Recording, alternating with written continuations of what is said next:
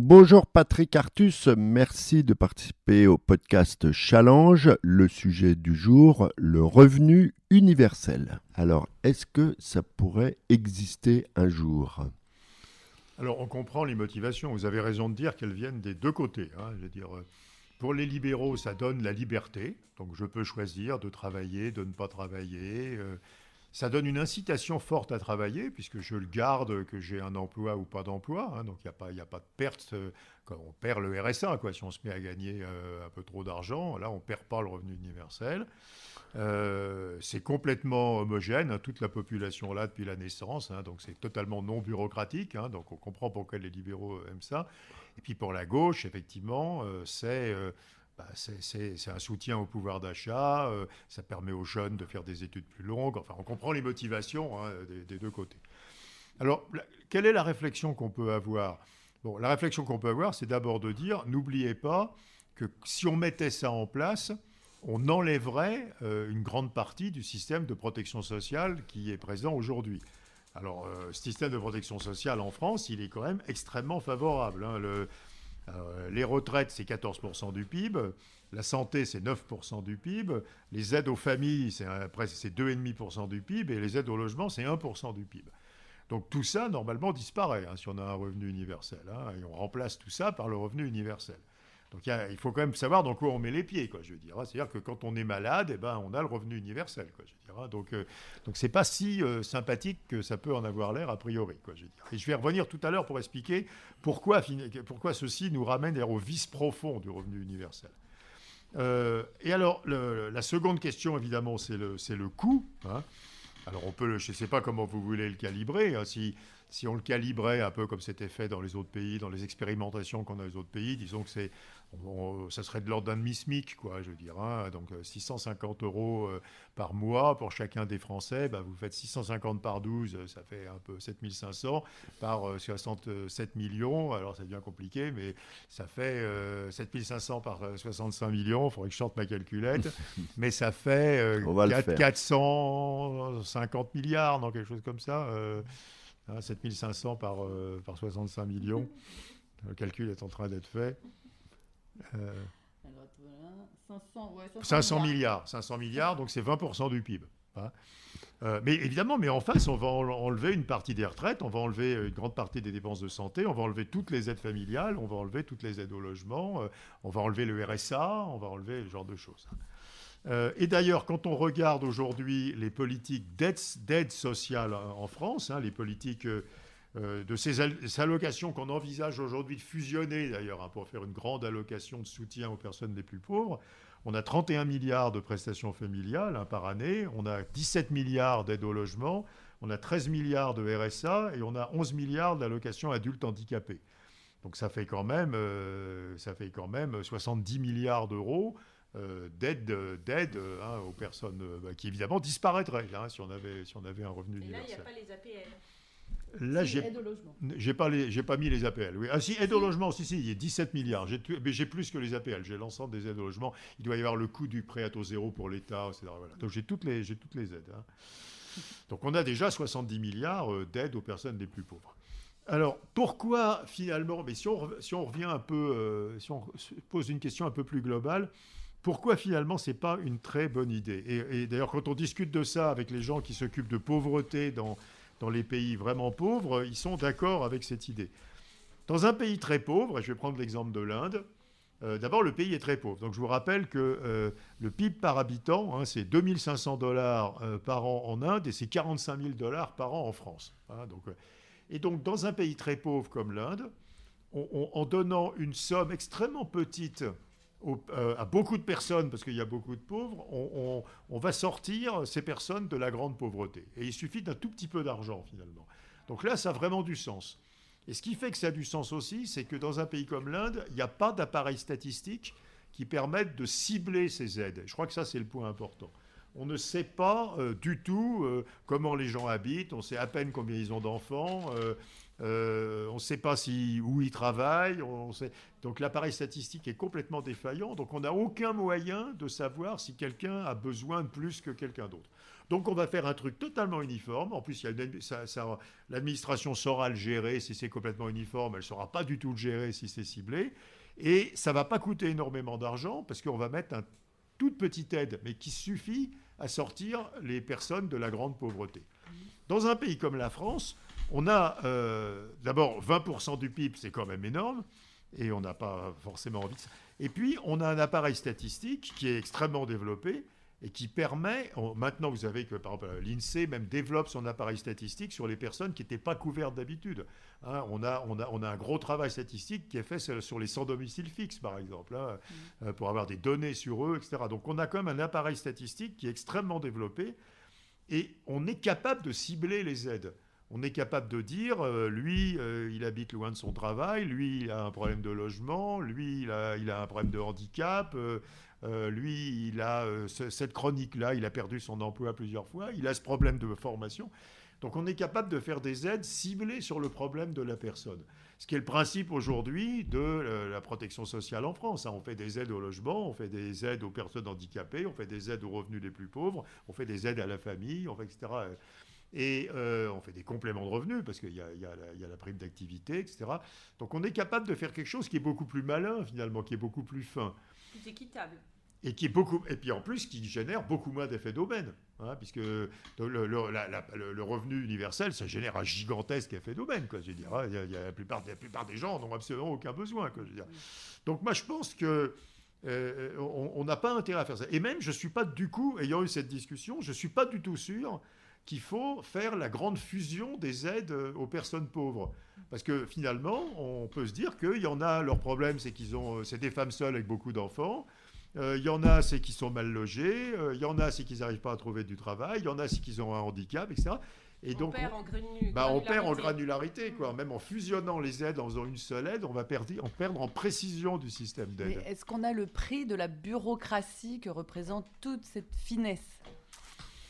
Bah, je suis pas sûr que ce soit extrêmement cher quand même. Euh, mais la complication, effectivement, l'idée du regroupement des aides, alors c'est beaucoup moins ambitieux que le revenu universel. Hein, simplement se faire une seule allocation anti-pauvreté, au lieu d'en avoir plein. C'est euh, d'unifier les conditions euh, d'éligibilité. Aujourd'hui, c'est. Alors là, j'ai pas mis les petites aides. Hein, c'est complètement surréaliste. Bah, donner des exemples. Les, aides, il, y il, y a des, aides pour que les enfants puissent faire du sport, hein, les enfants des familles pauvres qui sont partagés en général entre les communes, les départements, etc. C'est pas les mêmes critères d'éligibilité, quoi. Donc c'est pas le même dossier, quoi. C'est des trucs absolument surréalistes. Donc évidemment, on va gagner ça. Mais on va quand même beaucoup perdre en finesse du dispositif, quoi, je veux dire. Euh, et euh, des gens qui travaillent à la campagne, très loin, qui habitent très loin de leur travail, leur problème c'est le transport, quoi. C'est pas l'habitation, ils sont logés pour pas cher. Des gens qui habitent euh, dans les grandes agglomérations, leur problème c'est l'habitation. Donc je crois qu'on a quand même intérêt à cibler les aides hein, par rapport à des aides qui seraient complètement uniformes et indépendantes de, la... Et, et à nouveau, notre appareil statistique nous permet de le faire. Je reviens au début. Est-ce qu'il n'y a pas des gens quand même qui proposent d'additionner revenu universel et, et, de laisser les aides sociales existantes oh, mais ça, c'est pas possible. Non, mais Benoît Hamon, dans sa campagne, c'était ce qu'il proposait euh, en, 2017. Donc c'était son revenu universel qui s'ajoute. Euh, moi, dans les propositions de revenu universel, il n'y a pas que des gens qui veulent euh, tout remplacer. Alors, dans les expérimentations internationales qui existent, on a remplacé. Alors, on n'a pas tout remplacé. Si vous tombez gravement malade, euh, c'est l'hôpital, ça est toujours pris en charge par la collectivité. Mais les petites dépenses de santé, euh, les aides au logement, les allocations familiales, tout ça disparaît hein, dans mmh. toutes les expérimentations qui ont été faites. En général, les expérimentations, elles sont faites à peu près à coût inchangé pour l'État. Euh, et justement, donc du coup, ça revient à remplacer des aides ciblées par, par des aides uniformes. Alors, à nouveau, la grande vertu du revenu universel, c'est que ça génère normalement une très grosse incitation à aller au travail. Puisque euh, par rapport à une aide de type RSA ou même à la prime d'activité, ça ne disparaît pas euh, quand on obtient un revenu. Et d'ailleurs, dans les expérimentations internationales, on a trouvé un effet positif sur l'offre de travail. Hein. donc, il ne faut pas, nier ça. Mais, à nouveau, moi, je, suis assez sensible à cet argument de, d'effet d'aubaine, je veux dire. Hein. On va distribuer de l'argent à, à une très grande majorité de gens qui n'en ont aucun besoin, quoi. Et l'argent public, c'est quand même un bien rare, quoi. Hein. Donc on, voit qu'on a quand même a quand même une espèce de perte de finesse du système de protection sociale qui est très grande. J'ai cru comprendre chez les libéraux qu'il y avait une idée de créer cette, euh, cette allocation euh, universelle, mais en déduisant euh, ou en, la déduisant des impôts, que de créer ça comme un crédit d'impôt, ce qui permettrait quand même de, voilà, de, de, de, tenir compte de niveau de richesse et que tout le monde évidemment ne toucherait pas la même allocation. Est-ce que vous avez Je comprends pas ce que ça veut dire. L'impôt négatif. Bah. c'est l'idée de Gaspard Koenig, par exemple, ou de Valérie Petit, la députée qui a travaillé là-dessus. Oui, mais enfin, ça existe déjà, ça s'appelle la prime d'activité. Hein. Euh, la prime d'activité, c'est vraiment un impôt négatif. Hein. Oui, mais elle n'est pas universelle. C'est-à-dire qu'elle ne s'applique pas euh, à ceux qui ne travaillent pas, par exemple. Oui, mais comme, je vois pas ce que ça ferait, mais ça s'appliquerait à tout le monde. Que... Bah oui, ce serait une somme qui serait donnée à tous, mais ensuite on déduit les impôts que chacun devrait en fonction de ses revenus, et du coup, bah, Elle devient cette somme très imposable en fait, c'est ça euh? Alors, je ne peux pas rentrer dans les techniques très précisément. mais ça, ça, reviendrait à en donner plus aux plus pauvres quand même, c'est ça, ça Oui, oui, voilà, ça, tient compte. L'idée, c'est de, de, réduire l'effet d'aubaine par un effet fiscal. En la, calibrant en fonction de la tranche d'impôt, des choses comme ça. Oui, euh, oui, je veux bien, mais, mais pourquoi, donner, euh, pourquoi donner un revenu supplémentaire à quelqu'un qui est dans la tranche à 45% d'impôt sur le revenu? Enfin, je veux dire, moi, je vois pas bien la motivation de ça. Moi, ce que j'ai compris, c'est que pour cette personne, par exemple, ce serait pas, il recevrait rien ou presque. Oui, mais alors à ce moment-là, on revient dans la logique de Macron aujourd'hui, c'est-à-dire on va fusionner les allocations euh, multiples qui aident les plus pauvres en une grande allocation aux plus pauvres, euh, qui sera en ciseaux enfin un truc très beau hein, où il y aura un effet d'incitation à aller au travail qui sera assez fort parce qu'il y aura pas, il y, a, beaucoup moins. C'est très intéressant de regarder. Il faut regarder ça de près. Vous savez, c'est le, profil du revenu avant les aides et après les mmh. aides. Ce qu'on veut, c'est que ça soit un effet de ciseau parfait, quoi. Je dire, hein. c'est-à-dire que, que, on, si on gagne 100 de plus, on a 30 d'aides en moins, etc. Donc on gagne finalement 70 de plus jusqu'à ce que les aides disparaissent. Et alors, sur les aides d'État, on est presque arrivé au ciseau parfait aujourd'hui. Par contre, il reste plein d'aides après qui, sont, qui créent de la perturbation, des aides des collectivités locales sur le transport, les cantines scolaires, ce genre de trucs. Donc on n'est pas tout à fait... Il y a, Patrick Artus, une forme d'effet d'aubaine aussi de ceux qui sont les mieux informés, les mieux éduqués, qui ont accès à un système extrêmement complexe. On, sait qu'il y a beaucoup d'aides, en fait, dont les allocataires ne se manifestent pas, dont les bénéficiaires ne se manifestent pas. On est en train d'automatiser le RSA, par exemple. Mm. Donc on peut, on peut automatiser les aides existantes. On n'est pas obligé de faire le revenu universel.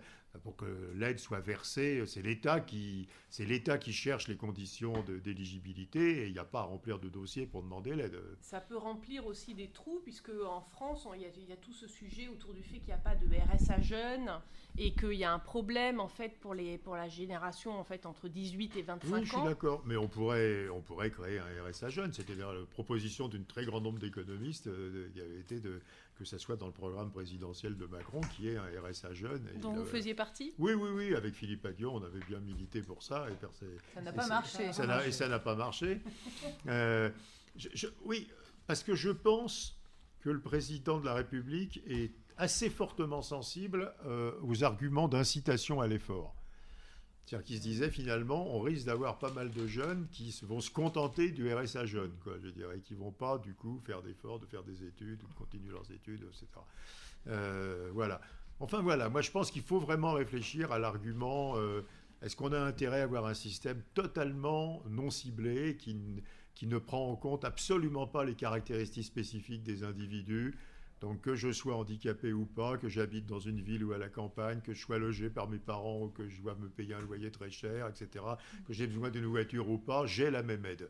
Est-ce qu'on a envie de passer un système comme ça ou est-ce qu'on a plus envie d'avoir un système beaucoup plus sophistiqué? Et vous avez raison, le coût du système sophistiqué, c'est la bureaucratie. L'avantage du système sophistiqué, c'est qu'il réduit au maximum les effets d'aubaine euh, par rapport au système euh, non sophistiqué qui va verser des aides inutiles à beaucoup de personnes. Comment concilier, Patrick Artus, euh, un futur revenu universel avec les allocations qui sont déjà en place?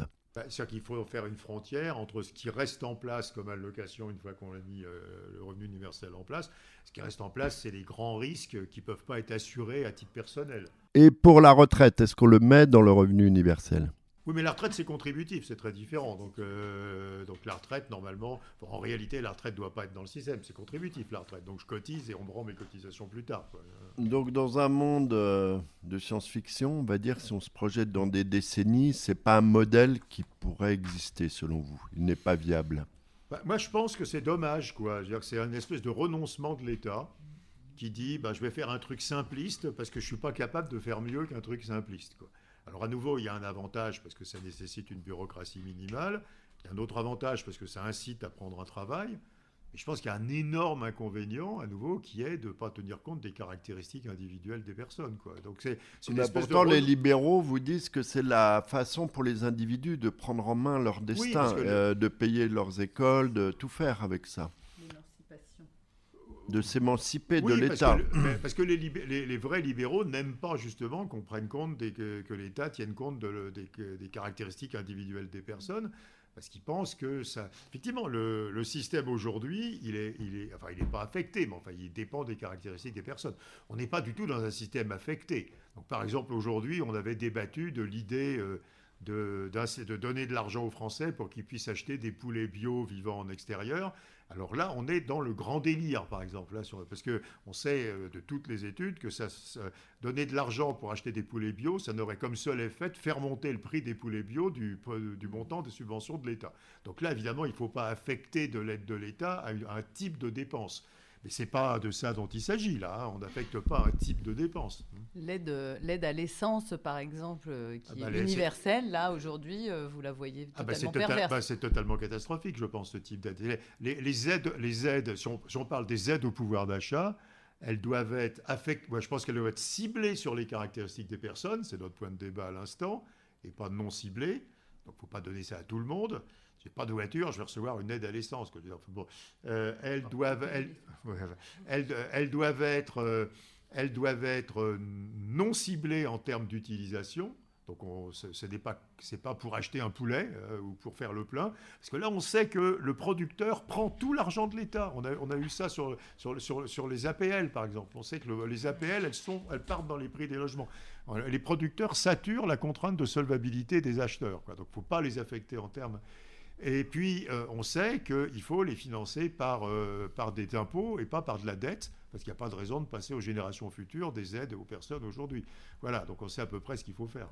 Mais justement, dans une idée de prospective, c'est-à-dire dans 50 ans ou dans 100 ans, etc., cette idée du revenu universel à l'origine, c'était bien à l'inverse de la crainte d'Emmanuel Macron, c'est-à-dire de détacher la notion de revenu de la notion de travail et de se dire finalement, dans un monde futur où il y aura une très forte robotisation, etc., une intelligence artificielle généralisée, et où finalement on va peut-être arriver à ce moment-là où il n'y aura pas du tout d'emploi pour toute la population, mais en même temps, il y aura une richesse de la société et une forte productivité qui permettra de redistribuer de l'argent, est-ce que finalement, on ne doit pas détacher la notion de revenu de la notion de travail? Oui, mais dans une société, d'ailleurs, dans laquelle on va, c'est la société de polarisation du marché du travail. Hein. donc, bah, il y a de plus en plus, enfin, le marché du travail se concentre au debout avec des gens qui gagnent très bien leur vie et des gens qui gagnent très mal leur vie.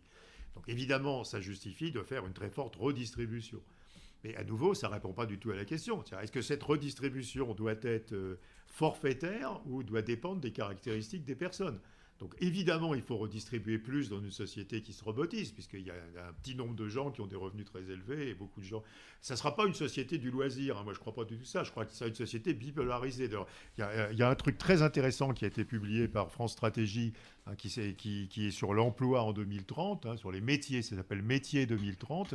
Où vous voyez de façon incroyable cette bipolarisation il va y avoir un nombre incroyable de personnes qui feront des aides à domicile, qui conduiront des camions ou qui, euh, ou qui euh, seront agents de sécurité ou euh, qui nettoieront des choses. Et puis il y aura plein de gens dans l'informatique et au milieu, il n'y aura plus rien. Quoi. Mais c'est pas, c'est pas, il n'y aura pas du loisir. Hein. Il y aura des gens avec des métiers mal payés et aujourd'hui mal reconnus socialement et des gens avec des métiers très bien payés. Donc il va falloir évidemment redistribuer beaucoup plus. Mais ça ne veut pas dire qu'il faut redistribuer de façon indiscriminée. Quoi. -dire, on peut regarder les, caractéristiques des personnes pour redistribuer. Donc c'est vraiment cette question-là. C'est est-ce que je redistribue sans regarder les caractéristiques des personnes à qui je donne de l'argent ou est-ce que je redistribue en fonction de leurs caractéristiques? C'est ça le sujet. Oui, mais l'idée de détacher du travail, c'était de dire il n'y aura pas une assurance chômage parce que vous arrêtez de travailler un ou deux ans, mais vous pourrez très bien arrêter de travailler pendant 10 ans, 15 ans, voire euh, ne pas travailler du tout et il n'y aura pas de lien finalement entre euh, les revenus de votre travail, ce qui est quand même le cas aujourd'hui. C'est-à-dire en dehors de la santé, de l'APL, etc., il y a quand même un lien entre le revenu et le travail fourni. Oui, mais bon, je ne suis pas sûr qu'on va dans une société comme ça. C'est-à-dire qu'on va plutôt dans des sociétés de plein emploi. Hein, parce que les besoins d'emploi de service sont tout à fait considérables. D'ailleurs, quand vous regardez ce truc de, de, France Stratégie et de la DARES, il montre qu'à l'horizon 2030, on a un nombre d'emplois non pourvus gigantesque. Quoi. Donc on n'est pas du tout dans une société de sous-emploi de, chronique. Je pense qu'on est au contraire d'une société où il va manquer énormément de, personnes. Quoi, je veux dire. Et donc si on est dans une société... Donc le problème, c'est plutôt les inégalités de revenus de cette société que, que le fait qu'on pourrait... Euh, que, qu'on n'aurait pas d'emploi pour tout le monde. Moi je crois qu'au contraire, on est plutôt dans une société où il y aura des, il y aura des, des énormes problèmes de d'emplois de, non pourvus de façon de plus en plus grave. Merci d'avoir écouté ce podcast. Merci Patrick Artus d'y avoir participé et je vous donne rendez-vous pour un autre podcast de Challenge.